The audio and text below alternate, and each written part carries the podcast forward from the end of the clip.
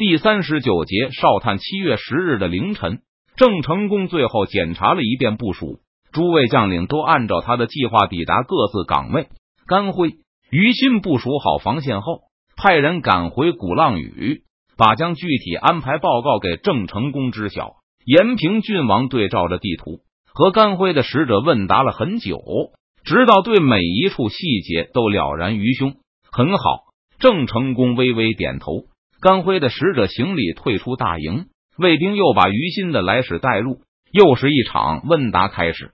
其他的事情都结束后，郑成功最后问起了高旗方向的情况。明军已经侦察到清军在高旗对面部署了一批甲兵。不过，却始终没有找到清军的战舰。郑成功对此感到有些疑惑，因为若无战舰掩护，这几千清军根本不足以对高旗构成威胁，他们根本无力登陆。或许达速是想转弯向北，在高崎登陆。郑成功忍不住萌生了一个念头，那就是清军会以高崎为主攻方向，带着全部的水师，尝试从厦门北部登陆。这个想法并不是第一次出现，和之前一样，也被郑成功迅速的否定了。厦门北部并不适合大量舰队展开，而且清军若仅从高崎这里登陆，早在清军主力完成登陆前，明军就可以增援过来，把进犯的清军堵截在狭窄的登陆区内，然后明军水师两面夹击。配合地面的炮火，可以把清军轻而易举的包围歼灭在那块狭小的海区内。若是没有施琅、黄吴二贼，没准达子还真可能这么干。但他们对厦门地理很了解，断然不会出此下策。郑成功还有另外一个怀疑，那就是部署在高崎对岸的清军只是一支疑兵，是用没有什么战斗力的府兵化妆成战斗部队来吸引明军的注意。随着迟迟不能发现隐藏着的清军战舰，郑成功也越来越倾向于这个看法。毕竟他对自己的水师侦察能力很有信心，清军绝对无法在他的眼皮底下长期隐藏一队战舰。而厦门海周围也一直处于明军的控制之下。郑成功同样不信清军的战舰能够避开自己的耳目，偷偷潜入同安、高齐地区。如果达子是打着这个主意的话，那他们已经牵制了我一千甲兵和十条战舰。郑成功无可奈何的叹了一口气。拥有战略进攻权的一方不用太担忧自身的弱点，但防守方则不同，需要处处设防。即使郑成功很怀疑高齐方向是敌人的疑兵，当他还是不能不派兵把守。郑成功手下披甲不少，总共有三万多人。和南京一战时人数相当，但其中只有一万七千老兵，剩下的都是从南京撤回后新编入战斗部队的。这一万七千老兵中的两千被郑泰带去金门，五千被留在鼓浪屿的舰队上作战，剩下的一万还要分散在南北东三条防线上。郑成功只能希望陪伴在老兵身边的新兵能够通过战斗快速的成长起来。处理完全部的军务后，郑成功决定休息一会儿。他需要为明日下午的大决战蓄养好精力和体力。延平郡王走入旗舰的船舱，命令卫士把所有的窗户都用不透光的厚布挡上。午时之前，如果各条战线都没有被突破，达子没有逼近鼓浪屿，不必叫醒我。在郑成功沉沉睡去的时候，天空已经变成了灰色。太阳即将从海平面下升起，在金门北方角屿上，朝月正大睁着双眼，极力向着东方眺望。朝月是正太手下的一员千总，现在他的兄弟们在南山扎营，舰队隐藏在被南山保护的港湾后，而他奉命带着一条快船在角屿设立岗哨，为大军提供预警。壮年的朝月四肢粗壮有力。整个人都因为常年出海而被晒得黑黝黝的，双手更因为经常操翻而磨出了矬子一般的老茧，脸颊和的胸膛上都有刀剑留下的疤痕，任谁也看不出来。想象不到，朝月曾经是个童生，十几年前他还是个年轻的广东书生。那时，朝月一心想着熟读圣贤之书，去考个秀才，然后再一步步迎取更多的功名，光宗耀祖。然后发生了战争，满清铁蹄南下。朝越虽然手无缚鸡之力，仍凭着一腔热血参加了张家玉的义军。后来，张家玉被李成栋和施琅所击败，带着败兵返回根据地。李成栋、施琅追击而至，张家玉出城野战逆袭，失利，坚守城池，失利，侵蚀武器于城内巷战，失利，殉国。九死一生的朝越逃脱后，曾想投奔陈子壮的义军。但魏志就听说陈子壮亦被李成栋和施琅所击败，殉国，和同伴们东躲西藏了一年。朝越突然得知李成栋反正了，广东一夜之间又成了大明的天下。永历五年，尚可喜领兵再次进犯广东，被朝廷委以重任的总兵吴六奇突然倒戈，配合尚可喜攻击明军，导致广东局面瞬间糜烂。尚可喜。吴六奇率领清军长驱直入，直扑广州城下，猛攻广州月余。破城后，进行了长达二十天的屠杀，死难者超过七十万人。尚可喜只留下了一百多名少女，作为献给顺治、多尔衮等满清权贵的礼物。城破之日，广州的水师突围出海，朝越也抱着一块木板浮海。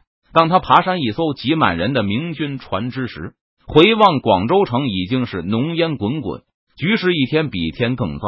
朝越的同伴越来越少，大都心灰意冷的离开，剩下的人默默的看着他们离去，没有人会出言责备他们。更多的人剃去了自己的头发，放下武器，停止抵抗。只有极少数的人和朝越一样告别故土，漂洋出海投奔仍高举赤志的延平郡王。在这里。朝越又一次见到了施琅，他和李成栋一样反正了，成为了郑成功的副手。很快，朝越又一次看到施琅再次投清去了。加入闽军这么多年，朝越身上再也没有一星半点的读书人模样。他多次上阵杀敌，上次在镇江之战的时候，还砍死过一个满洲八旗的骑兵。在灰蒙蒙的夜色中，朝越好像看到海面上有什么东西在动。他努力的睁大眼睛，盯着那些可疑的黑影。第一道金光刺透了苍穹上的黑云，红彤彤的旭日从海平面上一跳跳的升了上来。朝越和他的同伴们也看清了海面上的形势，密密麻麻的海船铺满了整个海面，无声无息的向着角屿驶来。在那些巍峨的巨舰周围，还有不计其数的快船护卫。清军的先锋舰只已经距离朝越他们不远了。眼前的情景让朝越愣住了。清军来的比统帅郑泰预计的还要早。郑泰本以为清军要等到黎明后才能抵达角屿海域，而给朝越他们的任务也是见到清军舰队后就发出信号，然后坐船快速立刻返回南山与大部队会合。一五一十。朝越迅速从震惊中苏醒过来，他紧张的数起泉州水师的规模来，同时让手下火速去准备柴火。连续数了两遍，朝越把敌人船只数目牢记在心，就命令点燃烽火，然后全体登船撤退。千总，这柴火点不着啊！一个手下黄急的叫起来。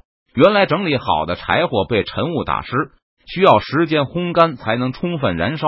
而敌人已经近在眼前，没有更多的时间耽搁了。你们先走！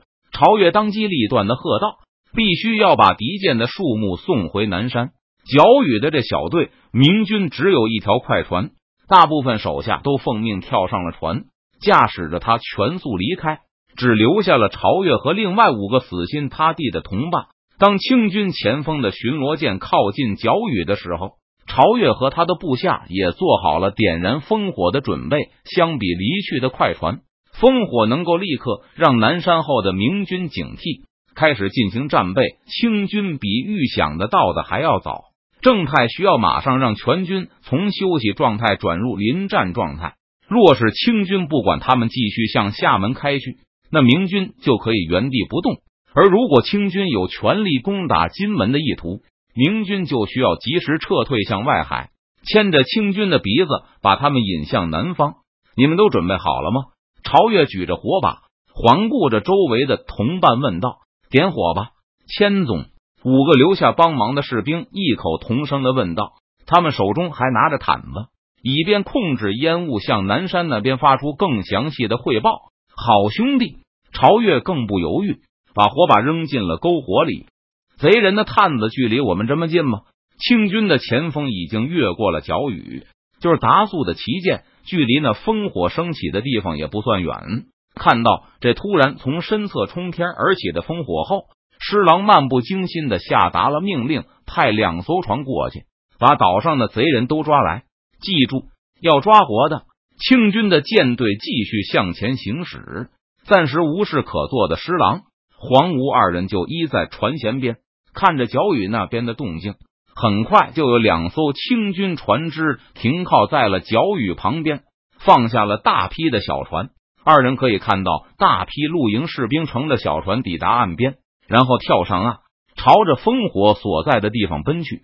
在清军士兵跑上岛屿的时候，上面的烽火还在断断续续的升起。显然，明军哨探还在努力的汇报着敌情，手脚真够慢的。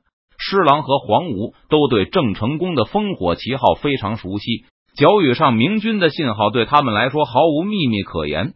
他们二人眼睁睁的看着明军通过烽火，把泉州舰队的航速、阵型都一一汇报给了后方。